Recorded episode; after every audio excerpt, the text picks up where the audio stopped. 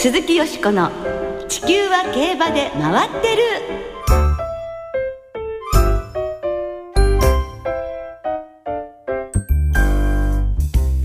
皆様こんばんは。お元気でいらっしゃいますか？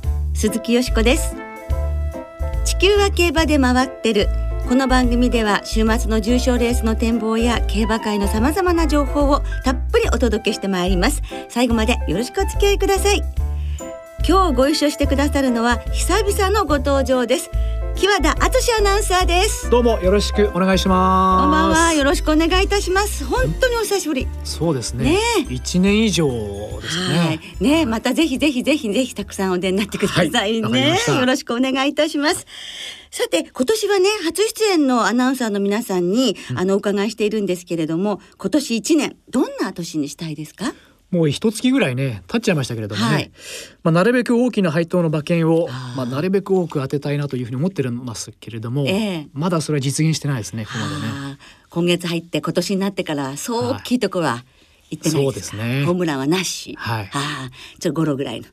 まあこれから徐々にという感じ徐々にというね、はい、そうですよね。1月ですからね。そうです。はい。ぜひあの大きな当たった時教えてくださいね。はい、そして今週の水曜日なのですが15日に今年のアメリカ三冠競争に登録した日本馬が発表になりました。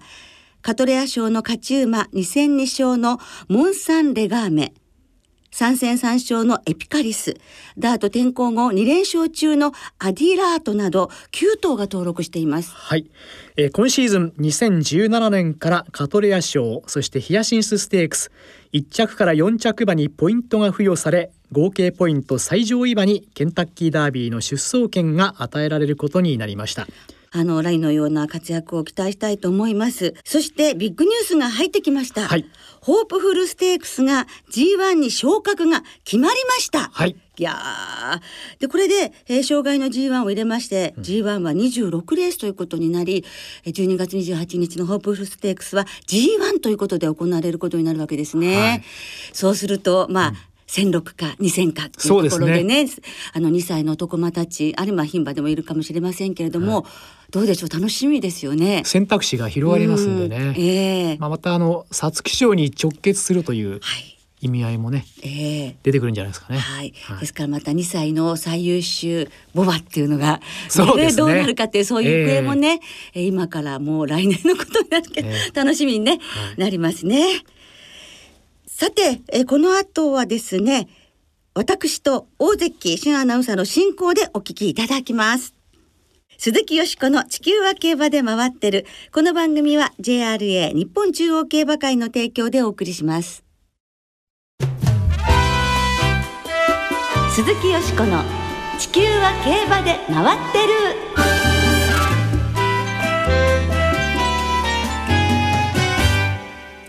マルチな才能でご活躍、谷中光一調教助手インタビュー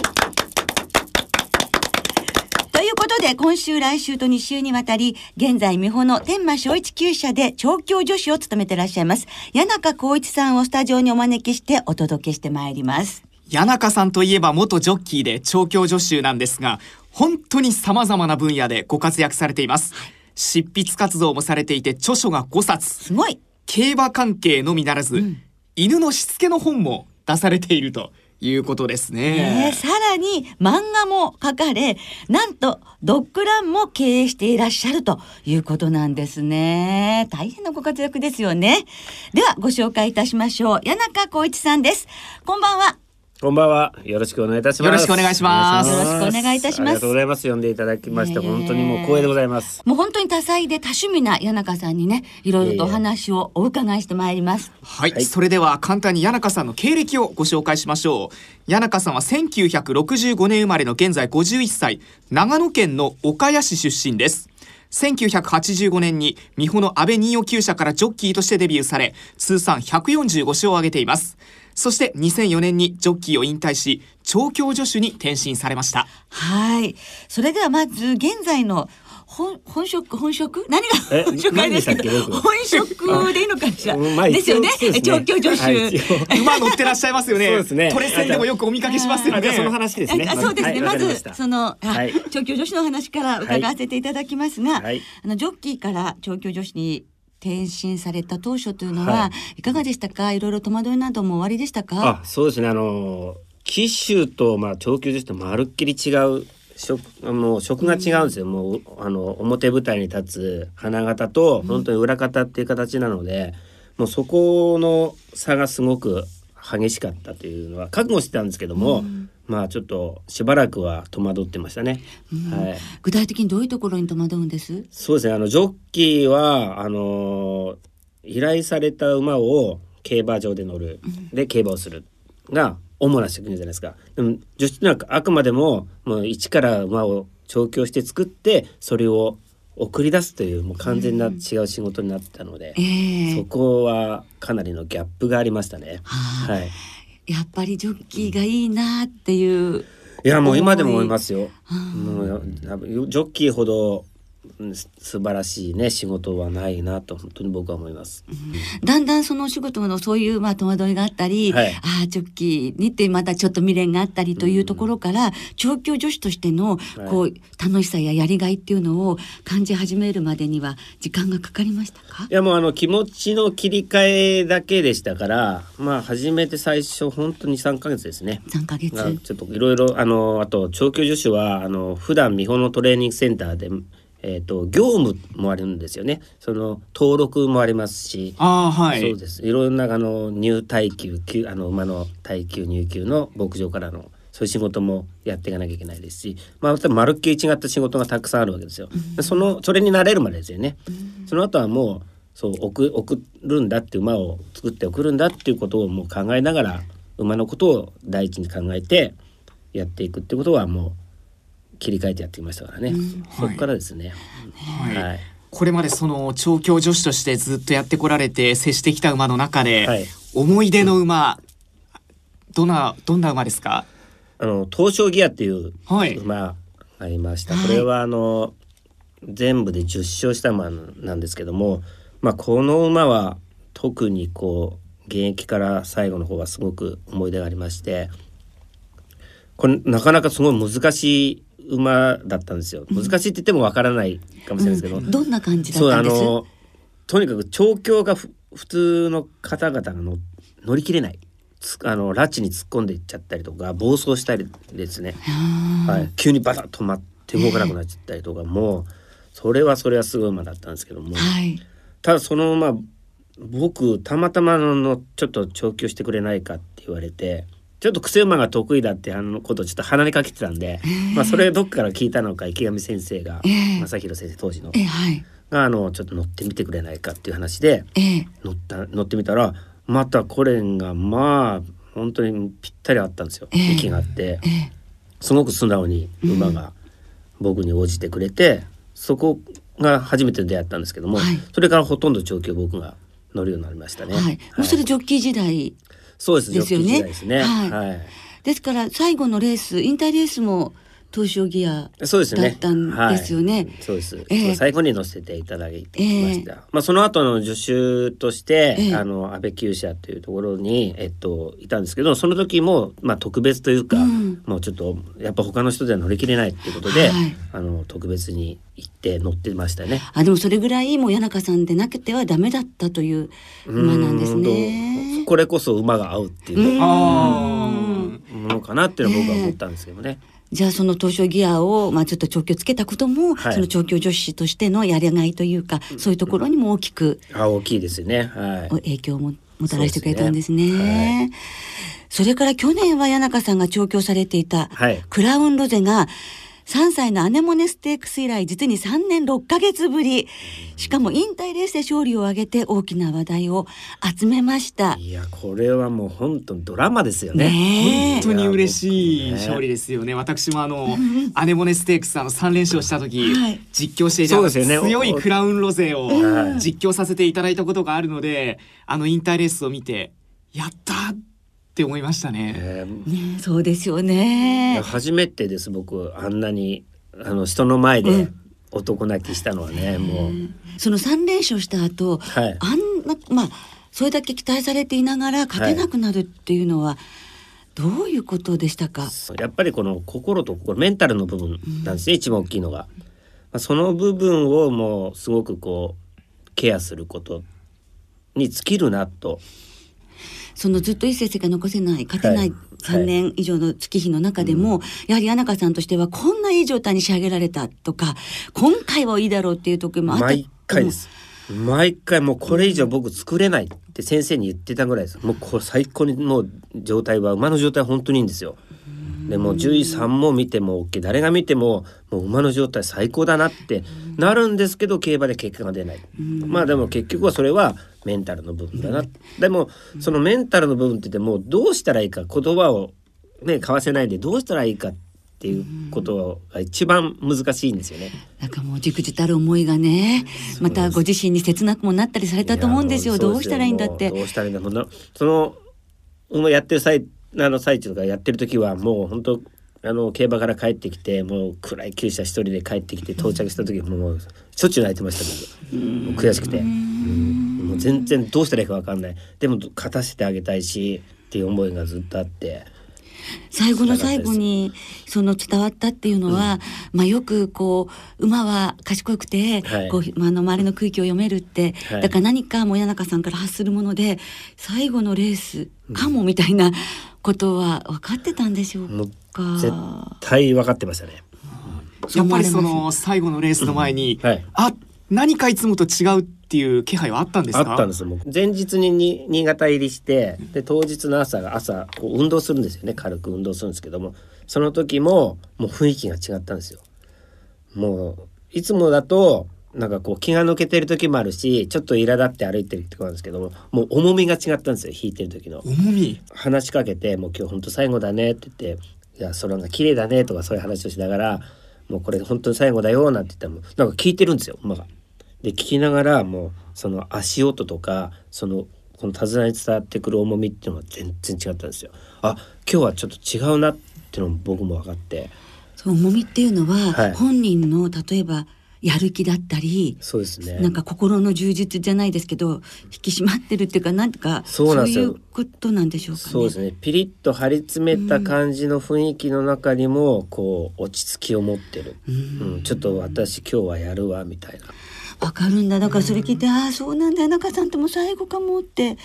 ね。クラロゼ思ってくれたんじゃないかと思います、うん、その時は、あのレースの時は今までとはちょっとスタートからあ違う競馬だなって思って見てたんですが、はい、スタートした瞬間に鼻に立ちましたよね、はい、もうその時にその勝った3連勝の時の、あの思い出がこう蘇ってきましてもうその時にはこの馬がやっぱ違って見えたんですよロゼが。あこれはいけるんじゃないかと。で、まあ、4コーナー回った時にあのちょっと4馬身離してました。で余裕持ってました。でもおそらくみんなはいつものパターンだろうと思ってたんですよ。それでいつも最後刺されて、うんうん、もう下がってしまうので。だけど僕はそこでもう確信しましたね。うん、あこれか勝ちにいってると。馬も勝ちいってる。田辺君もすごくしっかり乗ってよく乗ってくれたんですけども馬が自分自身で勝ちにいって今までと違うなっていうのはすごく分かりました。もうその時点でちょっとうるうるきちゃってて。でもう引き上げてきてる時ね、はい、まあどんなふうにあのまず思われましたか？クラウンローゼ見た時いやもう胸張って上がってきたので、うん、もうどう私どうやったわよって本当に、なのでもうまあでもほとんどもう涙で目なんですね。込み上げちゃいますよね。ね今でもちょっと来ちゃいますね。今でもね、今でももうね、ちょっと瞳が潤んでらっしゃる私もちょっとうるっと来てしまいそうになりますけれどもね。そうですね。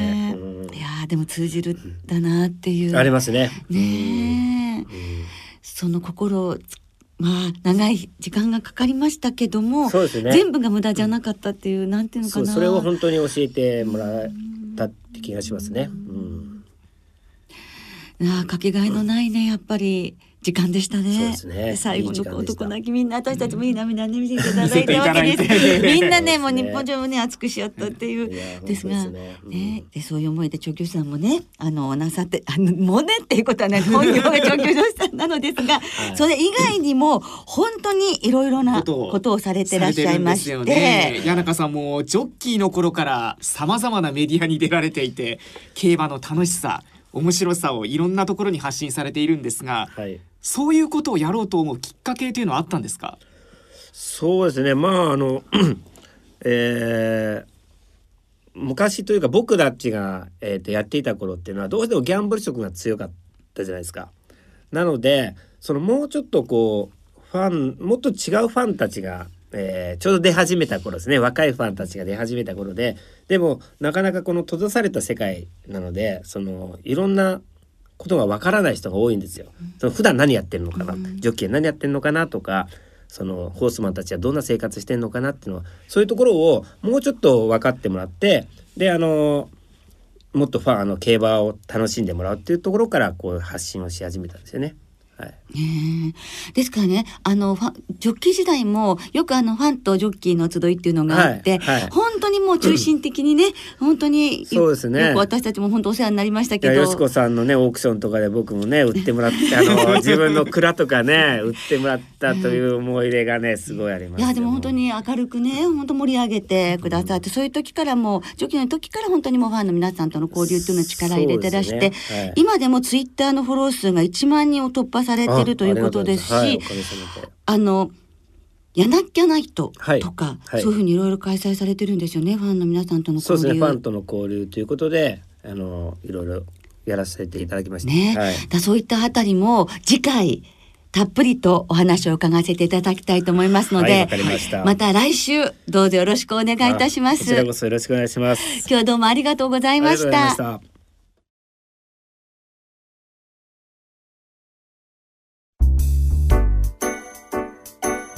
鈴木よしこの地球は競馬で回ってる。ここからは週末に行われる重賞を展望していきます。今週は日曜日に東京で根岸ステークス。京都ではシルクロードステークスが行われます。まずはダート1400メートルの G3 根岸ステークスを展望していきましょう。このレースの1着馬には G1 フェブラリーステークスの優先出走権が与えられます。では今週もレースのデータをチェックしましょう。ラーメンつけ麺僕イケメン OK 過去10年の一番人気の副勝率は 60%3 連単の平均配当は14万5千円。砂糖黒糖僕あなた高配当を招くのは穴馬の激走。過去10年で10番人気以下が7頭も馬券に絡んでいます。この7頭のうち5頭は7歳以上の高齢馬。そのうち4頭は8歳以上。この5頭に共通するのは前走ダートで4着以下ですが全4走以内に重賞で3着以内がある実力馬。というわけでワンタンパイタンタールタン楽しい嬉しい僕セクシー山本でした。金井子さんということですね。そうですね。はい。タールタンということです。救済馬ご指名ですね。あのモノマネばっかりであのデータの内容がなかなか頭に入ってこないですけれどもね。はい。面白かったですね。はい。えー、27日金曜日正午の東京の天候は晴れ、芝が涼、ダート涼。えー、日曜日の東京は曇り時々晴れ、えー、気温は13度ということなんですけれどもね。はいいいメンバーが揃いましたね。そうですね。フェブライステークスに向けて本当に楽しみな一戦と思いますね。はい、私の狙いは、5番3枠5番のベストボーリアにしました、はい、まあ左回り1400メートルならということで、えー、注目したいと思いますね、はい、59キロで勝ったこともあるので58キロも、うん、まあね多分大丈夫ということでこの馬から行ってみます。カフジテイク。ベストマッチョ。この馬もそこ見せてませんもんね、うん、そして天満小一厩舎。今日ね谷中浩一さんゲストをお越しいただきましてね、はい、えー、谷中さんの厩舎ですけれどもここがノボバカラ、うん、それからあと一頭は岩手から参戦ですね。8番のラブバレットまで。という私の予想です。はい、はい、私はやはり同じくベストウォーリアーを東京には本当にね実績ありますしね、うん、そうですね。3勝を挙げてるのかな。うん3勝してます、はい、201回ですね、まあ、あの大きい舞台フェブラリーステークスでも、えー、4着、えー、一昨年は3着というね成績も残ってますし、まあ、東京コースは本当走りますんでね、うん、まあ、なんとか上位に食い込めないかなというふうに思ってますんで、はい、まあ、ここはあの頭というよりは連軸という狙いで、ええ。えやはり相手には、えー、カフジテイクとか、うん、えー、そうですね。ノボバからベストマッチョ、うん、あと西見モノノフのね、はい、前回、えー、強かったですから、ね、そうなんですよね。あのどんどんねこう広がってっちゃうような、えー、買いたくなるようなメンバーですよね。本当に豪華な顔ぶれが揃いましたけどね。はい、はい、ぜひ参考になさってください。はい。えー、続いて同じく日曜日に京都で行われます芝の 1200m のハンデの G3 シルクロードステークスを展望していきましょう、はい、ではこちらもデータをチェックしましょう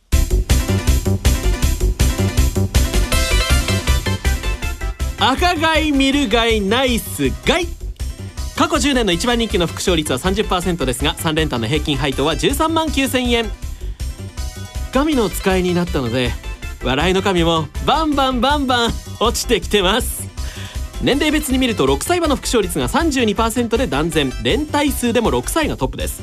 内枠有利で4枠から内の副勝率は 24%5 枠から外の14%と差があります。また3着以内に入った30頭全てが 1200m で勝った経験があり2回以上連帯していました。狙いはラインスピリット。彼女の口から10代と聞き私も非常に驚き。おっとそこまで。山本でした。スタッフスタッフ。危ない危ない危ない危ない。最後はちょっと危なかったですね、え。ーえ。ー、大丈夫ですか？来週以降ね。はい、はい、大丈夫です、はい、ラインあれ？ラインスピリットですね。ラインスピリットですね。はい、はい、えー、どうでしょうか？ぜひ皆さん気に留めておいてください。はい。ね、やっぱり内容が入ってこないでしょう。えー、27日金曜日正午の京都の天候は晴れ、えー、芝が量ダートややものコンディションです、えー、日曜日の京都は曇りのち一時雨という予報、はい、気温は14度ということなんですけれどもね、うん、だいぶ暖かいですけどね。はい、はいここはやはり4枠5番ソルベイグからいきたいですね、うん、4歳牝馬でございまして。まああのスプリンターズステークスは優勝馬と同タイムの3着ということであのねちょっと窮屈なとこよく来ましたもんね、はい、そして夏の函館スプリントステークスも勝っていまして3歳からもう小判の一戦級と互角に戦ってきましたよね、うん、でこの4歳明け4歳世代の牝馬というとシンハライトもメジャーエンブレムも残念ながらまああの繁殖入りしてしまったということでやはり4歳の男馬が今年に入って強いですけれども、はい、牝馬の4歳も強いよっていうところをね、えー、この短距離予選でこの彼女に示してほしい、うん、飛躍してほしいという意味も込めて本命です。はい。はい、で5番から、えー、9番のセカンドテーブル10番のネロということでこの3頭のボックス生まれんボックスにしてみます。うん、はい。え私はええ連勝中の星雲構成を、はいえ勢いを買って、ええ。ー、まあ、今回重賞これ初めての挑戦になりますけれどもね、はい、昨年の今頃は未勝利の馬だったんですけれどもね、えー、ここ2連勝中ですしね。この馬の勢いを買って、えー、相手にはあ人気のマッソルベイグとか、うん、ダンスディレクターあるいはネロといったところをピックアップしていきたいなというふうに思ってます。はい、はいえー、それではリスナーの皆さんからいただいた予想もご紹介しておきましょう。お願いします、えー、ラブズオンリーミー一族大好きさんからいただきました。シルクロードステークスはブランボヌールと、えー、26日の立東の販路で4ハロン48秒5の一番時計を出したネロに期待しています、はい、ということです、はいえー、そして東京優春まで17週さんからもいただいています。シルクロードステークスはスプリンターズステークス3着馬ソルベイグから狙ってみます、うん。ということです、うん、え根岸ステークスはここに来て本格化してきた西県モノノフの JRA 重賞初制覇に期待えフダニーさんからもいただきました。根岸ステークスは G3 とは思えないぐらいダートの 1400m の新旧のスペシャリストが揃った感じで悩ましいので、はい、シルクロードステークスから、はい、休み明けだからこそ良さそうなブランボヌールの単勝で勝負します。ということです、はい、こちらも4歳牝馬ですね。それから中堅さんからもいただきました。根岸ステークスはベストウォーリア、うん、えおいてなお盛ん、はい、その安定感にかけますシルクロードステークスは星雲構成、はい、連勝中の勢いがありますし、うん、遠征続きでも侮れません。頑張ってほしいです。ということで。す、ね皆さんどうもありがとうございました。来週は東京新聞杯木更木賞の展望を中心にお届けいたします。お聞きの皆さんの予想もぜひ教えてくださいね。お待ちしています。